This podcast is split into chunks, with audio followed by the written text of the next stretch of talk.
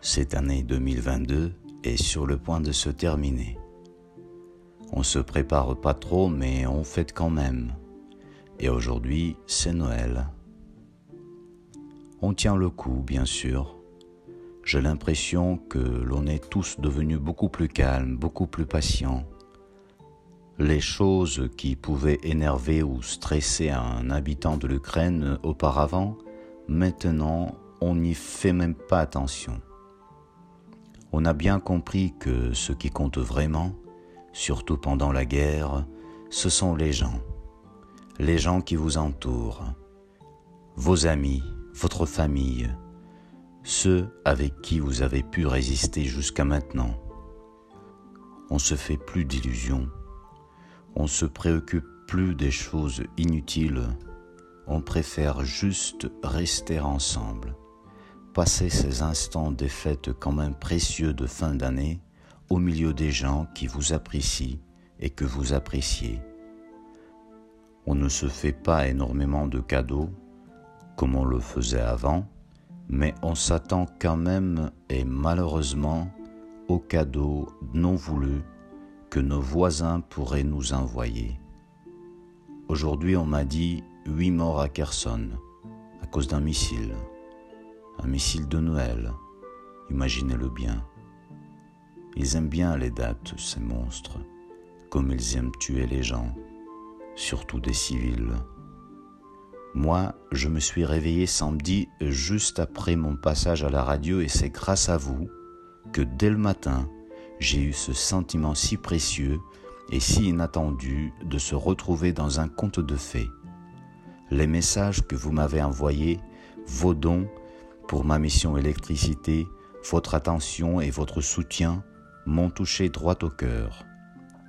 Et même que je n'ai pas encore récolté toute la somme nécessaire pour ouvrir le premier centre public autonome en énergie et connexion, j'ai compris que je vais réussir et assez vite.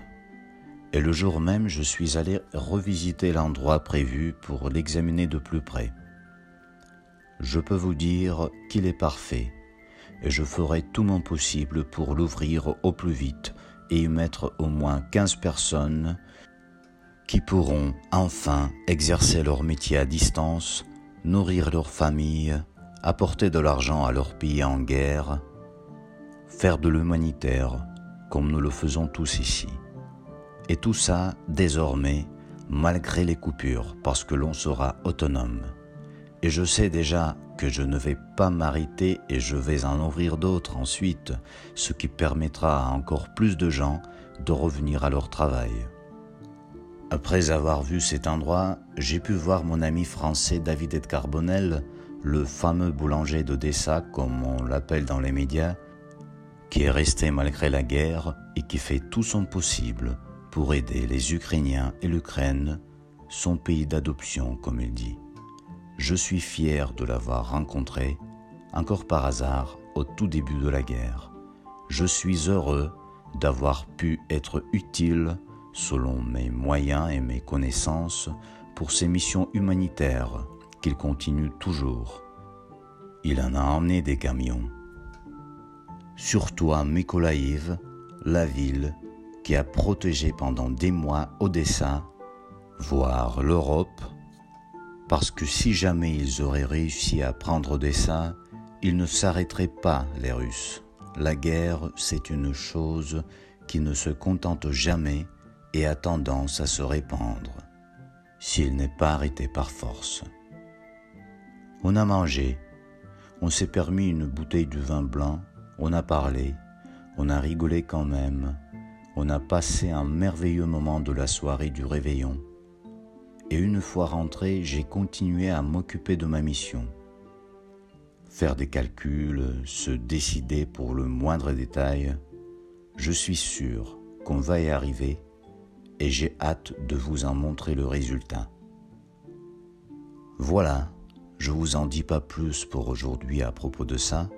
Je donnerai mes nouvelles très bientôt, avant le 31 décembre, je l'espère je termine cette nuit miraculeuse de Noël en écoutant les chansons de Jacques Brel. La personne que j'apprécie énormément depuis que j'apprends la langue française. Je ne suis allé à Bruxelles qu'une seule fois il y a des années, et la chose qui s'est gravée le plus dans ma mémoire, c'est une visite guidée avec des écouteurs proposée par le musée de Jacques Brel.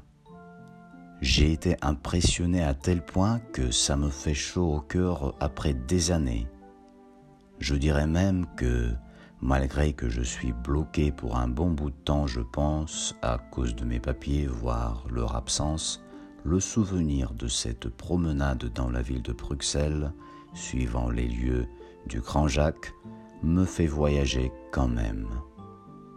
Et je suis heureux de pouvoir vous dire qu'il aurait été fier de vous tous.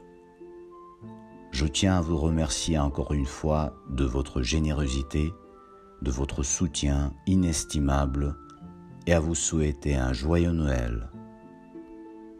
Profitez de chaque instant de votre vie. Quoi qu'il vous arrive, sachez que tout s'arrange. Ayez confiance en vous. Écoutez votre cœur, qui a toujours raison comme l'a fait Jacques Brel à ses débuts. Et surtout, soyez heureux. Vous en avez le droit qui vous est donné avec votre vie, qui est unique comme chaque autre vie. Joyeux Noël.